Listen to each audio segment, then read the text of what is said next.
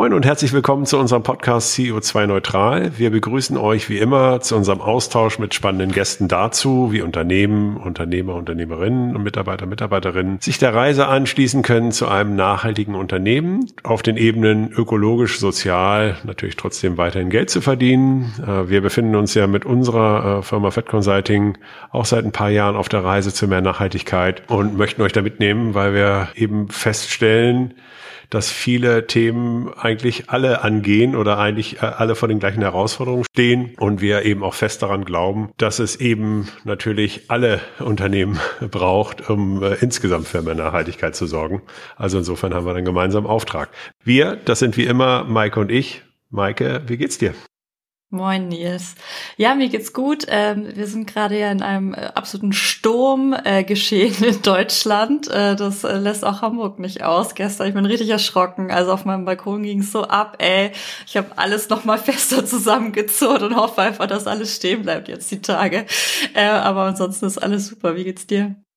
Ja, mir geht's auch gut. Ähm, ich bin im Büro. Ähm, ja, sieht ein bisschen trüber aus draußen. Aber irgendwie sind jetzt schon so die Vorboten da, dass ich irgendwie das Gefühl habe, der Frühling kommt. Äh, also irgendwie, ja, bin ich aber auch total frühlingsreif. Also ich bin echt, äh, äh ich habe keinen Bock mehr auf die Kälte. Absolut. Vielleicht kann jetzt unser Gespräch und unser Gast äh, für äh, ein bisschen Sonne äh, bei uns sorgen in den nächsten Minuten. Wir haben nämlich Lara Obst hier, ähm, was uns sehr freut. Lara, du bist absolute Nachhaltigkeitsexpertin. Du hast in die Richtung studiert, du hast beraten, du bist Gründerin, du durftest auch schon äh, Accelerator Managerin sein, um dann wirklich tatsächlich in nachhaltige Geschäftsmodelle und Startups zu investieren und ähm, bist eben äh, gerade sehr aktuell Mitbegründerin Gründerin von The Climate Choice. Und ähm, deswegen soll es heute in unserem Talk so ein bisschen um Transparenz und um Informationen gehen, die mir helfen, den Impact äh, meiner Produkte ähm, als Hersteller, aber auch als Kundin äh, zu erfahren. Und ich freue mich total auf die nächsten Minuten. Lara, schön, dass du bei uns bist. Wie geht's dir? Ja, hallo Maike, äh, hallo Nils. Freut mich sehr, dass ich heute hier sein darf und ähm, ja, danke für die nette Vorstellung. Mir geht's super. Ich habe schon sehr geschmunzelt, gerade bei euren ersten Worten. Ja, freue mich heute hier zu sein und genau eben diese Mission auch zu teilen. Ähm, ich glaube auch, dass jedes Unternehmen in den nächsten Jahren ein Climate Champion werden kann und muss. Ähm, freue mich sehr, da mit dabei zu sein und sehe, dass eben da viel äh, positiver Aufwind gerade kommt ähm, und wir zwar alle so ein bisschen durchgeschüttelt werden, aber auch da bin sehr optimistisch und sehe die Sonne scheinen. Deswegen ähm, lasst uns gerne dazu sprechen. Wir beginnen ja gerne damit, äh, einfach mal zu schauen, wie Sie denn zu einer Nachhaltigkeit gekommen sind. Ja, da gibt's ja total unterschiedliche Motivationen. Äh, sehr kurzfristig, Kinder, Born Green, auslösendes Moment. Wie war es denn bei dir, Lara? Äh, lustigerweise, wenn man so zurückschaut, dann findet man ja da irgendwelche Anklänge schon. Aber ich hätte mich jetzt früher nie als äh, nachhaltig oder äh, Klimaaktivistin gesehen, ähm, obwohl äh, tatsächlich meine allererste Demo mit sechs äh, in der Grundschule stattfand, wo ich versucht habe zu verhindern, dass die Bäume gefällt werden. ähm, rückblickend ist mir das dann mal irgendwann wieder eingefallen. Aber sonst hatte ich bis ähm, zum Studium eigentlich nicht besonders viel ähm, ja, Verbindung so zur Nachhaltigkeit. Ich hatte immer so von zu Hause so dieses, ja, Jutebeutel und Müll trennen, ist alles wichtig, aber irgendwie auch so das Gefühl, das läuft schon alles. Wir haben den grünen Punkt, wir haben irgendwie PolitikerInnen, die sich darum kümmern. Und ähm, habe dann äh, mein Studium an der Leuphana glücklicherweise in der Nähe von Hamburg, äh, Lüneburg, ähm, gewählt. Damals war ich noch eher so im sozialen Bereich auch aktiv und hatte ähm, ja den Wunsch, Menschen zusammenzubringen, um größere Dinge zu bewegen. Ähm, und habe an der Uni dann aber, wo eben das Konzept Nachhaltigkeit zum Studium mit dazugehört, sehr, sehr schnell gemerkt, ähm, dass das alles noch gar nicht so gut läuft und ähm, hatte dann sehr engagierte Mitstudentinnen, die mich sehr schnell davon überzeugt haben, ähm, dass wir da was tun müssen und dass wir auch wirklich nur noch wenig Zeit haben. Und das hat sich dann alles so aufgebaut, bis ich ähm, 2014 dann im Masterstudium äh, inzwischen dann in Berlin, an der TU Berlin, bei Professor Dr. Ottmar Edenhofer studieren durfte. Ähm, der ist inzwischen der Co-Direktor vom Potsdam Institut für Klimafolgen und war damals einer der einzigen äh, WissenschaftlerInnen in Deutschland, ähm, der daran gearbeitet hat, den ähm, ja, Welt, ähm, Weltklimareport, IPCC-Report ähm, mitzugestalten, wo alle vier, fünf Jahre so der Status quo von Klima besprochen wird, auf einer sehr konservativen Art und Weise tatsächlich. Und ja, da stand 2014 kalkuliert sind schon drin, ähm, dass wir die zwei Grad äh, höchstwahrscheinlich überschreiten oder dass wir schon genug CO2 gesammelt haben, um das zu überschreiten und dass wir eigentlich alle Szenarien, ähm, die wir so für Ende des Jahrhunderts ähm, bislang kalkuliert hatten, höchstwahrscheinlich eher sogar Mitte des Jahrhunderts stattfinden. Und das war so für mich so dieses, ja, Bam in your face. Äh, das hat wirklich was mit mir zu tun und nicht mehr mit folgenden Generationen oder damit, dass ich irgendwie vielleicht ein bisschen was gut machen möchte, sondern dass ich wirklich äh, von da an äh, realisiert habe, okay, ich möchte da mit dabei sein, ähm, mein bis daher eher Businessweg ähm, dafür nutzen, sehr tief ins Klima reinzugehen und ähm, zu schauen, wie, wie unsere Generation die eigene regenerative Zukunft ja mitgestaltet. Das hatte ich dann ja eben über ein paar Stationen äh, zu deiner jetzigen geführt, äh, nämlich als Mitgründerin von The Climate Choice. Kannst du uns ein bisschen was erzählen, äh, was genau ihr da anbietet? Vielleicht vorneweg, um zu verstehen auch, äh, wie, was wir anbieten. Ähm, ich glaube, da hilft es immer zu schauen, wo stehen wir halt in der heutigen Zeit. Also ne, von diesem 2014, wo ich damals darüber gesprochen habe, da fanden mich alle ein bisschen äh, ja klimafreaky oder äh, ängstlich. Und heute stehen wir da, dass wir ähm, weltweit äh, sehen, nicht mehr also, ob wir über ein ob des Klimawandels sprechen, sondern wie wir eben eine Klimatransformation gestalten können. Und wir sehen, dass sich politisch Rahmenwerke entwickeln, um wirklich Anreize zu geben, ähm, für Unternehmen, für StakeholderInnen zu verändern, ganz spezifisch Emissionen zu reduzieren in einem sehr kurzen Zeitraum. Ähm, wir haben in Deutschland die Vorgabe, 65 Prozent in den nächsten nun mal weniger als acht Jahren zu reduzieren. Und wir haben halt dadurch inzwischen, ja, wir nennen das die größte Transformation der Wirtschaft, die wir eigentlich je gesehen haben. Also da ist auch Digitalisierung nichts dagegen dagegen oder Industrialisierung. Und wir haben jetzt eine Welt, in der wirklich jedes einzelne Unternehmen hinschauen muss, ähm, wie kann ich in dieser regenerativen Zukunft ja Teil davon sein, wie kann ich da auch noch weiter bestehen und erfolgreich sein und was muss ich heute tun, um dahin zu kommen. Und ähm, das ist etwas, was wir halt sehen ähm, oder was ich eben auch in der Vergangenheit miterleben konnte, dass da die allermeisten Unternehmen sich nicht abgeholt fühlen und dass ähm, im besten Fall eigentlich eine starke Überforderung da ist, im schlimmsten Fall vielleicht eine Ablehnhaltung, da man einfach ähm, ja sieht, da baut sich sehr viel auf, da muss ich irgendwie mithalten und da bin ich heute noch nicht und vielen fehlen einfach die die Kapazitäten und Ressourcen, um sich da jetzt tief einzuarbeiten. Was gibt es für Regularien? Was muss ich reporten? Was müsste ich eigentlich tun? Und daher ähm, findet bei vielen Unternehmen bislang, was auch schon mal gut ist, ähm, aber findet eher etwas statt von ähm, sich irgendwie roughe Klimaziele setzen, vielleicht CO2 messen und ausgleichen. Aber der wichtigste Punkt ist halt wirklich, sich zu transformieren, CO2 zu reduzieren. Und ähm, ja, genau diese Lücke wollen wir schließen und bauen daher ähm, die Business-Daten-Plattform für die Dekarbonisierung von Unternehmen und ihren Lieferketten, wo wir wirklich ähm, ESG-Methodologie, also die Messbarkeit von, von Nachhaltigkeit und Klimaschutz kombinieren mit einer Plattformtechnologie und Unternehmen so ermöglichen, ihre eigene Klimatransformation zu managen, zu verstehen und dann im nächsten Schritt in der Plattform auch ähm, ja, Geschäftspartnerinnen, Lieferantinnen zu finden, die ihnen helfen, bis in die Lieferkette ähm, CO2 zu reduzieren. Und das ist das sehr, sehr Spannende, weil da ist der größte Hebel dann am Ende. Ihr habt da ja auch so ein, ähm, hat mir im Vorgespräch drüber gesprochen, so ein, so ein Zehn-Schritte-Plan entwickelt, ähm, der, glaube ich, sicherlich sehr spannend ist, wenn man sich eben jetzt irgendwie fragt, als Entscheider in, in dem Unternehmen, also wo, wo fange ich denn jetzt an und wo kann ich überhaupt, also wo schaffe ich überhaupt den größten Impact? Kannst du uns da mal äh, ein bisschen was zu erzählen? Genau, das ist so ein bisschen, was wir auch sehen. Ähm, wir möchten natürlich nicht nur, ähm, wenn wir mit Menschen ins Gespräch gehen, reden davon, okay, du musst jetzt Daten managen, du musst deine Plattform äh, hier aufbauen und ja, das geht alles nur übers Digitale, sondern wir möchten die Unternehmen erstmal da abholen oder die Entscheiderinnen, die einzelnen ähm, Personen, wo sie stehen und das Ganze eben zugänglich machen. Und ähm, daraus hat sich dieser Zehn-Schritte-Plan entwickelt sozusagen, ähm, um da einfach so einen ganz leichten Einstieg ins Thema zu geben. Und äh, tatsächlich haben wir auch beim ersten Climate Transformation Summit mit den Teilnehmerinnen darüber gesprochen und eben diesen gemeinsam erarbeitet. Das heißt, der ist jetzt auch nicht nur auf unseren Einblicken entstanden, sondern wir haben darüber gesprochen, was für Regulationen gibt es bereits, was für Anregungen und haben das daraufhin entwickelt. Und ähm, ja, um so ein bisschen den, den Schleier zu lüften, was sind diese zehn Schritte? Das orientiert sich sehr, sehr stark eben an diesen genannten ESG-Kriterien oder Vorgaben für ein ganzheitliches ähm, Umweltmanagement oder Nachhaltigkeitsmanagement und spezifisch dann in dem Blick von Klima. Und ähm, die einzelnen Schritte sind immer gar nicht so überraschend, aber manchmal hilft es trotzdem, wenn man sie dann, ich komme auch aus der BWL sozusagen, wenn man sie mal als Methodik vor sich hat, wo man sich Schritt für Schritt durcharbeiten kann. Es fängt halt wirklich damit an, transparent zu sein, in den Dialog zu gehen, zu verstehen, wo man heute steht, sich dann vor allem auch an den 17 Nachhaltigkeitszielen zu orientieren. Die sind eben seit 2015 ähm, ja global gültig. Alle ähm, ähm, Länder dieser Welt haben sich darauf geeinigt, die zu unterstützen. Ähm, das kann einem also auch im Unternehmen sehr stark helfen, zu schauen, wo lege ich meinen Fokus welche Themen sind bei mir sowieso schon vielleicht integriert.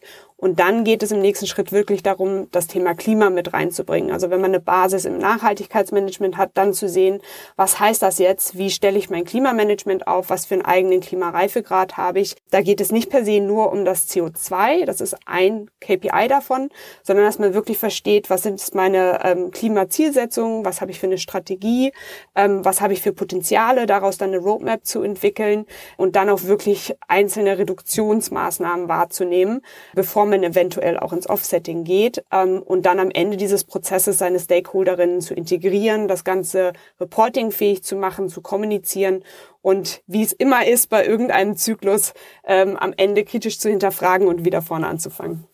Wenn ich jetzt erstmal gucke, der Fokus ist ja jetzt sehr stark eben gerade auf dem Thema Dekarbonisierung ne, äh, und Klimatransformation. Ne? Also auch wenn man auf die SDGs schaut oder wir ja auch im Podcast stellen wir ja immer fest, okay, das ganze Thema ist ja sehr breit und sehr, sehr groß. Und gleichzeitig sehe ich jetzt den Fokus total auf dem CO2-Thema. Ja? Also auch bei den Companies, auch in den Diskussionen, die wir führen, ähm, wie nimmst du denn das wahr? Ist das erstmal gut so? Ist es jetzt am dringendsten? Muss das jetzt erstmal passieren?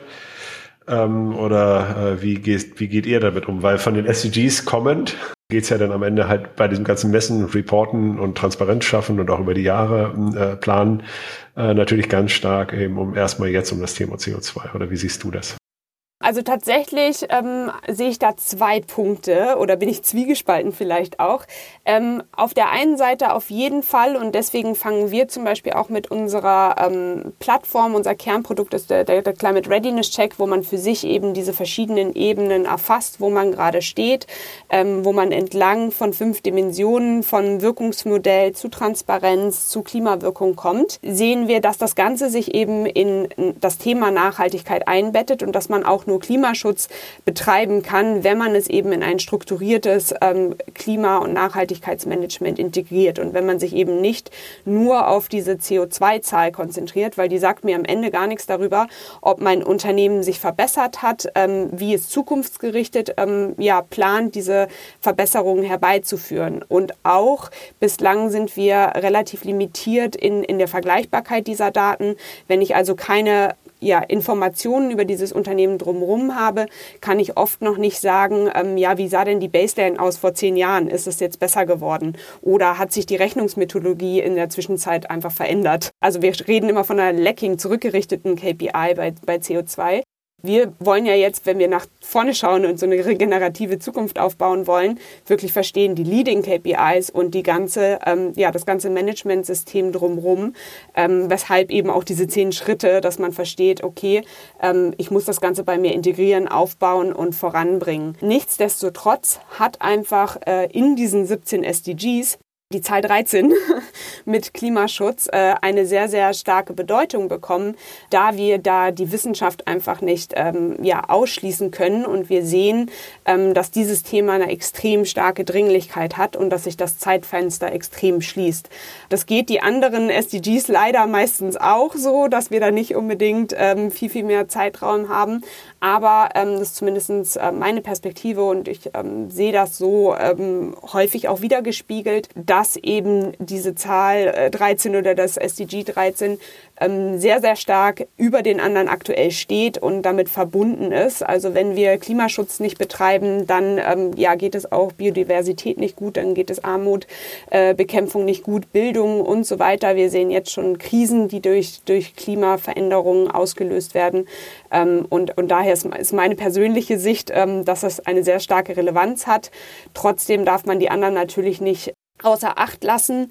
Und vielleicht zum Schluss dazu auch, ähm, was ich da sehe, ist es, dass es halt auch für jeden dieser Bereiche eigene Wege geben muss. Das ist zwar leider immer kompliziert, dass wir denken, okay, wir hätten gerne eine Lösung, um Nachhaltigkeit umzusetzen. Wenn es diese eine Lösung gibt, dann glaube ich, hätten wir sie schon alle gemacht. Und ich glaube, das ist die Komplexität, die wir bei Nachhaltigkeit akzeptieren müssen, dass wir eben nicht Biodiversität, Bodenschutz, Wasser, Plastik, Menschenrechte, dass man das alles mit einer Lösung abdecken kann, sondern es braucht spezialisierte Tools und Maßnahmen auch in Unternehmen für diese einzelnen Bereiche. Und ähm, ja, wir spezialisieren uns da eben dann auf Klimamanagement. Jetzt hatte ich ja auch vorhin so ein bisschen eingeleitet, auch unter dem Stichwort Transparenz, ähm, weil ja äh, in eurer Plattform habt ihr einen irren äh, Bulk an Daten natürlich auch dadurch, dass da jetzt ähm, sich Unternehmen ähm, dann auch äh, diesen Check stellen etc. Ähm, warum glaubst du denn ähm, aus deiner Sicht oder aus eurer Sicht ist eben diese Transparenz, wird auch diese Hilfe der schnellen Datenerfassung so, so viel wert und so wichtig, gerade ähm, mit Blick auf Klima? Ja, das ist ein sehr, sehr wichtiger Punkt. Ähm, also tatsächlich hatten wir gerade in der letzten Woche ähm, kam der neue New Climate Institute Report raus. Ähm, da wurde verglichen, wo Unternehmen gerade 25 äh, weltweit große Unternehmen wurden da vergleicht. Ist natürlich wieder nicht repräsentativ für alle Unternehmen, die Klimaschutz betreiben. Aber da wurde so ein bisschen hingeschaut, okay, was für Klimaziele wurden angekündigt, was sind für Maßnahmen gefolgt und was kann man in verschiedenen Kriterien, besonders Transparenz und Integrität überprüfen, wie da so in etwa das Ganze zusammenpasst. Und ähm, da wurde so grob die Aussage gemacht, dass ähm, ja ein Unternehmen der 25 im, im grünen Bereich ist und bei den anderen noch viel Nachholbedarf ähm, und in etwa 40 Prozent der ähm, Maßnahmen vertrauenswürdig aussehen oder überprüfbar sind. Das heißt, ähm, ich will gar nicht unterstellen, dass jetzt jedes dieser Unternehmen ähm, da nicht vorwärts kommt, aber vor allem fehlt diese Transparenz darüber. Also aktuell kann man das noch kaum vergleichen, was ein Unternehmen wirklich tut, was, was die Kommunikation ist. Ähm, das Wort Greenwashing steht immer überall im Raum und ähm, ich glaube, das erkennen Unternehmen auch sehr stark selber, dass sie halt sehen, Sie müssen ähm, wirklich transparent kommunizieren inzwischen. Es ist nicht mehr eine Frage wieder des, des Obs, sondern des Wies. Ähm, es, es reicht eben nicht mehr, das Ganze in 200 Seiten Nachhaltigkeitsreport darzustellen, sondern wir brauchen genau diese vergleichbaren Daten und die müssen ähm, auch wirklich ähm, ja, in Kurzzeit vorliegen können, sowohl für mein eigenes Unternehmen als auch für Geschäftspartnerinnen, um daraufhin dann eben mein eigenes Klimamanagement zu verbessern und ja, die, die klimarelevante Zusammenarbeit, Kauf Kaufentscheidungen ähm, in, in meiner ähm, ja, Tätigkeit in der Lieferkette. Ähm, und, und genau da wollen wir eben ähm, ja, unterstützen und aufzeigen, ähm, bis zu 90 Prozent der Emissionen kommen aus der Lieferkette. Das heißt, wenn ich als Unternehmen Klimaverantwortung übernehme über die Grenzen meines Unternehmens hinaus, dann muss ich heute sehr, sehr stark mit meinen Lieferantinnen zusammenarbeiten. Ich muss sie im Zweifelsfall befähigen, auch diese Daten ähm, produzieren zu können, ihr Klimamanagement umsetzen zu können und gemeinsam Emissionen reduzieren.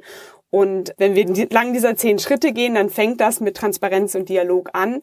Aber dann kommt da eben in der Mitte auch ähm, ja, Datenmanagement dazu. Und das ist einfach die Grundlage, um dann wieder Dinge managen zu können. Wenn ich sie nicht kenne, kann ich sie nicht managen. Ähm, und dabei unterstützen wir. Und ähm, ein, einen netten Vergleich, den wir tatsächlich von Kundinnen schon bekommen haben, ist, dass wir das äh, smarte und skalierbare CDP sind. Ähm, es gibt äh, seit ja bald 20 Jahren das Carbon Disclosure Project, ähm, extrem gute gute ähm, Organisation ähm, und da haben Unternehmen schon sehr lange ihre ähm, ja, klimarelevanten Daten, ihre ganze Klimamanagement strukturiert äh, wiedergegeben. Aber dieser Prozess kann bis zu sechs Monate dauern, bis man nur schon diesen Fragebogen ausfüllt, bis der bewertet wird, bis man Feedback bekommt. Und das ist bislang ein Prozess, der eher für große Unternehmen zugänglich ist und jetzt nicht für jedes einzelne Unternehmen. Und genau diesen Prozess sehen wir, ähm, ja, dass wir, dass wir den äh, schnell machen wollen, einfach zugänglich und ähm, dann eben auch in der Praxis anwendbar. Was mich jetzt einfach nochmal interessieren würde, wäre, was sich dann auch am Rahmen ändert. Denn wenn sich der Rahmen irgendwie tatsächlich ändert, äh, dann kommt da jetzt irgendwie natürlich auch Traktion drauf. Natürlich gibt es viele Unternehmen, die jetzt auch aus sich heraus sehen, äh, wir müssen da was tun, ähm, weil wir halt irgendwie eine gewisse, äh, gewisse unternehmerische Verantwortung haben oder weil wir halt dann irgendwie auch ähm, natürlich auch eine gewisse Anforderung haben von Mitarbeitenden. Wir hatten das letztens mal bei Siemens, dass halt ganz viele Leute eben auch in den Einstellungsgesprächen über 90 Prozent äh, schon das Thema halt wir mit adressieren. Was siehst du denn da eben auch noch über die EU, über den Green, äh, Green New Deal halt quasi auf uns zukommen? Ja, also erstmal eine ganz, ganz spannende Frage. Wie verändert sich der Rahmen? Und ich glaube, das ist wirklich der springende Punkt, äh, der aktuell dieses ganze Transformationsthema eben so begleitet. Generell sehen wir da die drei Bereiche, dass es eben einmal äh, die, die Regulatorik ist, ähm, dann meine Geschäftspartnerinnen ähm, und dann meine eigenen Mitarbeitenden. Ähm, und das wirklich in vielen Unternehmen, wenn wir fragen, erstmal so diese Motivation kommt, ähm, ich will mein Klimamanagement wirklich strukturiert aufsetzen, weil meine Mitarbeitenden danach fragen und weil wir eben dazu ein Klimateam aufgestellt haben und weil wir das Gefühl haben, es reicht nicht aus, nur zu messen und auszugleichen. Ähm, wir wollen wirklich aktiv werden und wir wollen das Ganze auch ganzheitlich machen und in anderen Bereichen, im sozialen Bereich zum Beispiel, machen wir das auch schon. Und was sich durch die Regulation, du hast den Green New Deal angesprochen hast, ist, glaube ich, diese ähm, Planungssicherheit, die jetzt so nach und nach dazukommt, die könnte sich natürlich noch wünschenswerterweise viel stärker ausbauen. Aber ich glaube, da hat sich in den letzten zwei Jahren sehr verändert, dass man weiß, die Klimaregulation, wenn man das so nennt, ist gekommen, um zu bleiben. Also da wird sich jetzt nicht äh, in den nächsten zehn Jahren äh, noch ein Schlupfloch finden lassen. Ich glaube, das war so ein bisschen, äh, dass da äh, oft noch überlegt wurde, vielleicht ist das ja doch nicht so dramatisch und vielleicht hat das ja doch nur mit CSR zu tun, sondern dass wir jetzt eine Dringlichkeit auch von der Regulation haben, ähm, wo man sieht, Klimareporting, Compliance kommt auf die gleiche Ebene wie Finanzzahlen. Und ähm, ja, Geld treibt den Markt und aktuell, ich hätte das vor zehn Jahren auch nicht gesagt, aber kommt wirklich durch den Druck aus dem Finanzmarkt eine sehr, sehr starke Klimabewegung, ähm, weil da wirklich anerkannt wurde, vorneweg mit BlackRock wurde überall zitiert, ähm, dass wirklich Kaufentscheidungen jetzt äh, Klimaentscheidungen sind und dass jede Budgetentscheidung mit Klimakennzahlen kombiniert wird und dass gerade eben der Zugang zu günstigerem Kapital, Kreditvergaben, ähm, Vergaben von Aufträgen von, von einkaufenden Unternehmen daran gebunden werden, dass man aufzeigen kann, ich habe eine Klimastrategie, ich habe Klimaziele, ich habe einen Weg, das zu reduzieren und eben nicht nur mit der CO2-Zahl, sondern dass man glaubwürdig aufzeigen kann, ähm, ich verstehe, was Klima für ein Risiko für mich bedeutet und ich habe einen adäquaten Weg, das zu adressieren. Und andersrum auch, ich kann aufzeigen, dass meine Tätigkeiten keinen negativen Einfluss auf das Klima haben, im besten Fall sogar einen positiven, was eben auch durch die EU-Taxonomie Taxonomie jetzt ähm, nachgefragt wird. Und ähm, dass wir eben durch diese verschiedenen Regulationen jetzt in etwa 50.000 Unternehmen ähm, in Europa haben, die ab nächstem Jahr äh, diese Daten aufzeigen müssen. Ähm, das wird innerhalb der nächsten ähm, ja, drei, vier Jahre dann auch für kleine und mittelständische Unternehmen verpflichtend werden ähm, und dann nochmal eine viel größere Zahl sein. Aber damit haben wir halt so eine große Verschiebung damit gucken Unternehmen jetzt eben ganz genau hin, wie, wie manage ich meine Daten, wie reagiere ich da drauf und haben halt verschiedene Systeme darauf einzugehen. Und du hast ganz kurz auch äh, das Thema CO2-Preis angesprochen. Wir stehen eben heute dabei auch, dass es günstiger ist, in CO2-Reduktion zu reduzieren inzwischen als auszugleichen. Es äh, kam von äh, BCG eine Studie raus, zusammen mit dem World Economic Forum, wo aufgezeigt wurde, 40 Prozent der Emissionen könne man jetzt schon mit äh, Investitionen von weniger als 10 Euro pro Tonne reduzieren, wohingegen das der freiwillige Ausgleichsmarkt in etwa da ist, dass ich 12 bis 14 Euro die Tonne kalkulieren muss. Also das, ja, Regulation verschiebt sich, Mitarbeiterinnen fordern es und der Business Case ist auch da. Du hattest ja auch nochmal das Thema Lieferketten angesprochen. Das hat ja auch zwei Komponenten. Ne? Die eine Komponente ist ja, wie du eben sagtest, ein, der wesentliche Anteil, zumindest beim produzierenden Bewerbe, äh, Gewerbe ist, ähm, dann tatsächlich in der Lieferkette zu suchen. Gleichzeitig hatten wir ja auch andersrum den Fall, dass auch wir beispielsweise von unseren Kunden angefragt werden, äh, uns eben entsprechend zu, äh, ja, entsprechende Nachweise zu erbringen. Also das wird sozusagen, weil ja das ganze Thema natürlich logischerweise aneinander hängt, äh, werden die Sachen auch gekoppelt sein. Wie sind denn da deine Erfahrungen oder wie ist denn da dein Eindruck? Wir hatten das bei Siemens jetzt ne, auch jetzt eben, ich weiß nicht, wie viele Dienstleister die hatten, aber es waren mehr als 50.000, äh, die denn ja irgendwie äh, halt dann irgendwie aus der IT alleine dann irgendwie da halt irgendwie entsprechende ja mit eingebunden werden müssen. Das ist ja eine Riesenaufgabe. Ja, ist eine Riesenaufgabe und ich glaube, das ist auch bislang so die Blackbox. Also im, im CO2-Berechnungsbereich nennt man das immer Scope 3, also die indirekten Emissionen. Ähm, ein Teil davon sind eben die Supply Chain-Emissionen, die man durch Produkte und Services einkauft, ähm, was wieder den Großteil dieser äh, Lieferkettenemissionen ausmacht, ähm, was eben auch im Servicebereich dann ähm, ja Mitarbeiterinnenmobilität sein kann und so weiter. Ähm, das ist die ganz große Frage. Und wenn wir ehrlich sind, dann steht eben kein Unternehmen heute weltweit da, dass man diesen Bereich wirklich 100 Prozent managen könnte. Die Transparenz ist einfach noch nicht da. Man weiß aktuell noch nicht, wo ähm, die ganze, du hast es angesprochen, tausenden Lieferantinnen teilweise, die man hat, wo die stehen, was die für einzelne Maßnahmen machen, ähm, geschweige denn CO2-Daten. Diese Transparenz-Datengrundlage ist heute noch nicht da. Das führt aber zu einem sehr, sehr spannenden Thema, das wir eben gerade weltweit auch sehen von großen Konzernen, die sich zusammenschließen in Initiativen ähm, zu kleineren ähm, Branchenverbänden und so weiter, wo gerade wirklich entsteht, dass Unternehmen mit ihren Lieferanten zusammenarbeiten weil einfach erkannt wurde, dass dieser Top-Down-Ansatz nicht funktioniert. Ähm, man spricht ja immer davon Garbage in, Garbage out. Also wenn ich schlechte Daten äh, oder wenn ich einfach nur einen Druck aufbaue, um irgendwelche Daten zu bekommen, dann kriege ich einfach schlechte Daten am Ende, die mir nicht weiterhelfen. Ähm, ich will wirklich vergleichbare, transparente Daten von meiner eigenen Lieferkette haben, keine Durchschnittswerte, sondern ich muss wirklich selber verstehen, wo ist mein Klimarisiko, wo ist der Impact, ähm, wer sind meine ja, bevorzugten Lieferantinnen, wie kann ich die Lieferantinnen, die noch hinten stehen, ähm, mit in ihrer Transformation unterstützen. Das bildet sich alles gerade ab unter diesem Thema Supply Chain Collaboration, dass äh, Konzerne typischerweise gerade, und das geht dann runter bis zum Mittelstand auch, ähm, so anfangen, dass sie wirklich erstmal schauen, was ist der Status quo. Und das ist schon eine große Hilfestellung und ihre ähm, Lieferantinnen oft segmentieren, vielleicht nach Produktkategorien oder wenn sie schon wissen, ob es irgendwie eine Art Climate Maturity gibt oder nach ähm, Abnahmevolumen ähm, und dann nach und nach mit diesen ähm, ja, Lieferantinnen-Cluster arbeiten. Also man kann nicht heute Stand äh, mit 80.000 Lieferantinnen am ersten Tag arbeiten, aber dass man wirklich vielleicht ein Segment macht von, das sind die ersten 50 und dann skaliere ich das und baue das nach und nach auf. Und ähm, das ist, was wir jetzt auch mit den ersten großen Konzernkunden haben, dass wir dann erste Pilotprogramme machen, wo man vielleicht fünf bis zehn Lieferantinnen onboardet in die Plattform, sie durchführt, eben ihre eigenen Daten zu erheben, Verbesserungsprogramme durchzuführen, das dann wieder aufzeigen zu können. Und wie man das dann eben in ein Procurement Dashboard integriert, auch fürs Klimareporting nutzen kann und dann an, an eine Großzahl an Lieferantinnen ähm, ausrollt. Und da wiederum kriegen wir sehr, sehr positives Feedback, wenn eben diese Datengrundlage nicht mehr so top-down benutzt wird, als du musst das jetzt machen, du stehst irgendwie in meiner Zulieferinnenrolle äh, unter mir, sondern dass man wirklich sagt, okay, wir holen die Lieferantin ins Boot, wir müssen alle zusammenarbeiten, wir können uns gegenseitig dadurch helfen und wir können gegenseitig dadurch eben ähm, ja zu Pionieren auch in dem Bereich werden. Und wir nutzen alle gemeinsam diese Daten, um uns zu benchmarken, um Best Practices zu identifizieren und um dann ähm, wirklich auch äh, ja Maßnahmen durchführen zu können, die oft ein sehr hohes Maß auch an Kollaboration eben wieder erfordern. Ja, und da könnte man ja auch wieder äh, von, von dieser Kraft des, der, der Gemeinschaft und des Netzwerks ja auch wieder irgendwie sprechen, ne? Und wie wichtig das ist, was wir auch so ein bisschen mit dem Podcast versuchen.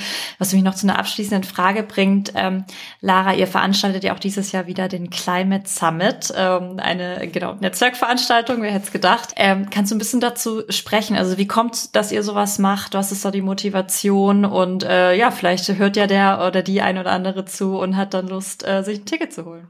Ja, das ist eigentlich äh, auch immer eine spannende Frage, die wir bekommen. Äh, wir sind ein kleines Tech-Unternehmen. Warum machen wir ähm, Events oder eben den, den Summit, der so praktisch zu unserem Signature-Event jetzt geworden ist? Wir gehen dieses Jahr in die dritte Runde Wir haben das Ganze tatsächlich so aus der eigenen Not geboren. Äh, wir haben im April 2020 gegründet, mitten im Corona-Jahr. Und ähm, uns hat es einfach wahnsinnig ähm, gestört oder auch ähm, ja verängstigt, muss man dann vielleicht auch wieder sagen, dass gerade in der Zeit das Thema Klima so ähm, runtergerutscht ist in der Öffentlichkeit.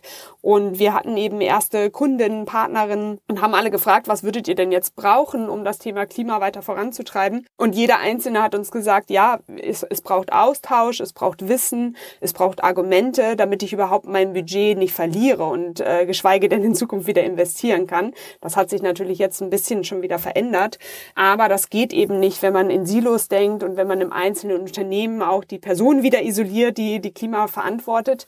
Und ähm, ja, damit haben wir den, den Climate äh, Transformation Summit ins Leben gerufen, ähm, hatten gleich beim ersten Mal 500 Teilnehmende aus Unternehmen, ähm, die sich rund um Klima kümmern, auch äh, einfach Geschäftsverantwortliche oder Interessierte und haben da in verschiedenen Panels, Workshops, einer Online-Messe beleuchtet, ähm, wo stehen wir eigentlich heute alle, auch so um die Angst rauszunehmen und zu zeigen, wir stehen alle bei 10 Prozent, wo wir stehen müssten. So ist die Realität leider. Ähm, und dann aber zu schauen, was gibt's für Lösungsansätze, was können wir vielleicht voneinander lernen und auch mal ganz offen zu sagen, was sind die Herausforderungen und nicht nur immer zu sagen, oh, wir haben das alles voll im Griff, äh, weil das sehen wir ja, wenn wir nach draußen schauen, dass wir das nicht haben. Und dann aber wirklich so, ja, gemeinsam, wir nennen das eine Climate Community, ähm, aufzubauen, sich auszutauschen und auch gerade Menschen in Unternehmen, das finde ich sehr, sehr wichtig, die Möglichkeit oder das Verständnis zu geben, dass sie wirklich selber im Unternehmen eine Klimarolle spielen. Weil ich glaube, wir haben das alle so inzwischen in diesem privaten Leben, dass wir sehen, okay, ähm, ich gehe vielleicht auf eine Fridays for Future Demo oder ich kaufe eben plastikfreier ein und so weiter. Und beim Job muss ich das halt akzeptieren, da ist das halt so. Aber ähm, ihr habt es auch gesagt, alle Mitarbeitenden wollen eigentlich was bewegen und da eben zu zeigen, ähm, ja, was sind die einzelnen Hebel, die man so im Unternehmen hat und, und das bringen wir eben beim Summit auf die Bühne. Und dieses Jahr mit dem Thema Lieferkette. Deswegen freue ich mich sehr auf spannende Diskussionen. Auf alle Fälle super bestimmt auch nochmal für uns, Maike, können wir auch nochmal überlegen, ob wir uns da irgendwie nochmal einbringen können oder nochmal den einen oder anderen interviewen.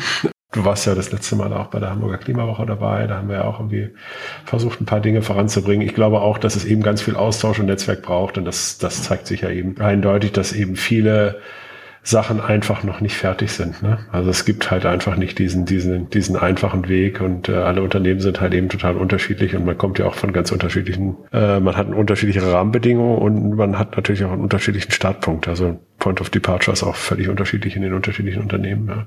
Und eben auch die Awareness und den Unterstützungsbedarf und die Reihenfolge. Insofern müssen ganz viele individuelle Wege festgelegt werden und da hilft es natürlich voneinander fest auch zu lernen. Ja. Was würdest du denn den Menschen, die zuhören, noch mit auf den Weg geben? Was ist denn dein Appell? Ich glaube, der Appell äh, ist wirklich keine Angst zu haben, den ersten Schritt zu machen. Wir, wir gehen den gerade alle gemeinsam. Und ähm, ja, wenn man den ersten Schritt gemacht hat, dann auch nicht stehen zu bleiben, sondern sich halt Unterstützung zu suchen, ähm, auch im eigenen Unternehmen, wie gesagt, sich zu trauen, mit unterschiedlichen Bereichen zusammenzuarbeiten, vom Klimabeauftragten bis zum Einkäufer, ähm, bis zur ähm, ja, Budgetverantwortlichen und da ähm, ja aktiv zu werden, sein eigenes Klimateam zu formen und dann äh, nach und nach sich dem Thema anzunähern, dann bestimmt in ein paar Jahren seine eigenen Best Practices teilen zu können. Und da freue ich mich drauf. Lara, vielen lieben Dank für deine Zeit äh, und diesen tollen Austausch. Das hat sehr viel Spaß gemacht. Danke dir. Danke. Danke, Maike Nils. Äh, hat mich sehr gefreut.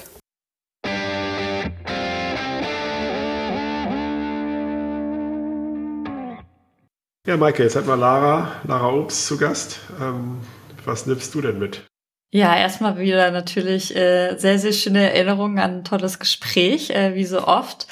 Ähm, ich glaube, mir kam gerade noch so ähm, jetzt äh, die paar Minuten, die wir irgendwie zwischen den Aufzeichnungen hatten, ich finde das halt so, so absolut charmant und bestechend, ähm, wenn man eben jetzt als Unternehmen sagt, okay, ich will mich äh, dem Thema Klima, Dekarbonisierung jetzt nähern und das angehen, ist das ja wirklich ein niederschwelliges Angebot, sich eben über so einen Zehn-Schritte-Plan dem zu nähern, da relativ schnell auch zu sehen, okay, wo habe ich meine Hebel, wo kann ich das ansetzen? Also es ist man könnte jetzt ein bisschen zynischer äh, sozusagen formulieren. Es gibt jetzt wirklich keinen, also es gibt einfach keinen Grund mehr, es nicht zu tun.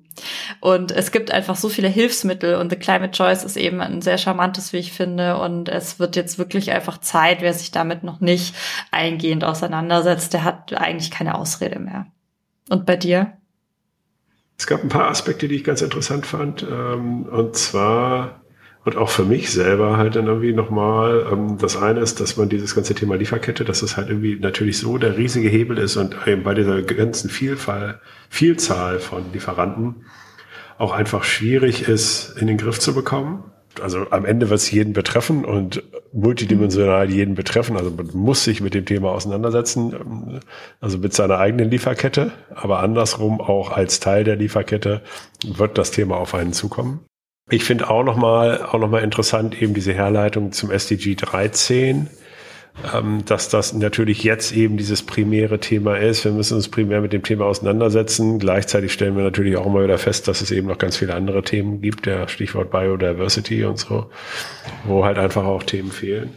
Was mich auch so ein bisschen aber wieder froh stimmt, ähm, dass sich auch Reduktion anfängt zu lohnen. Ja? Und da muss es ja eigentlich mhm. hin. Also es kann ja nicht sein, äh, dass es halt irgendwie günstiger ist, halt dann irgendwo Bäume zu pflanzen, die in zwölf oder 15 Jahren äh, dann halt dann irgendwie kompensieren, als einfach halt die, die, äh, die, die Reduktion halt voranzubringen. Mhm. Und dass das auch beginnt, sich kommerziell zu lohnen, was sich halt in meinen Augen halt noch viel, viel mehr verstärken wird, weil ich gehe ganz fest davon aus, dass halt auch die Kompensationspreise halt massiv steigen werden, weil äh, wenn alle Leute halt irgendwie sich um das Thema kümmern müssen, gehen uns auch irgendwann die Alternativen aus, äh, Wälder zu pflanzen. Also insofern glaube ich, dass auch viel mehr Druck nochmal auf das Thema Reduktion kommt. Und ich glaube, das wäre auch so ein Thema, wo man ein bisschen genauer hingucken könnte. Also wie man denn auch tatsächlich denn reduzieren kann. Also, also jetzt nicht nur äh, nicht nur kompensieren, ausrechnen und kompensieren, sondern wirklich in diese Reduktion auch tatsächlich reingehen kann. Ich glaube, da sollten wir noch mal ein bisschen hinschauen. Absolut. Yes. Ich danke dir. Ich dir auch. Wünsche dir noch einen schönen Nachmittag und äh, wir hören uns. Wir hören uns. Ciao. Ciao.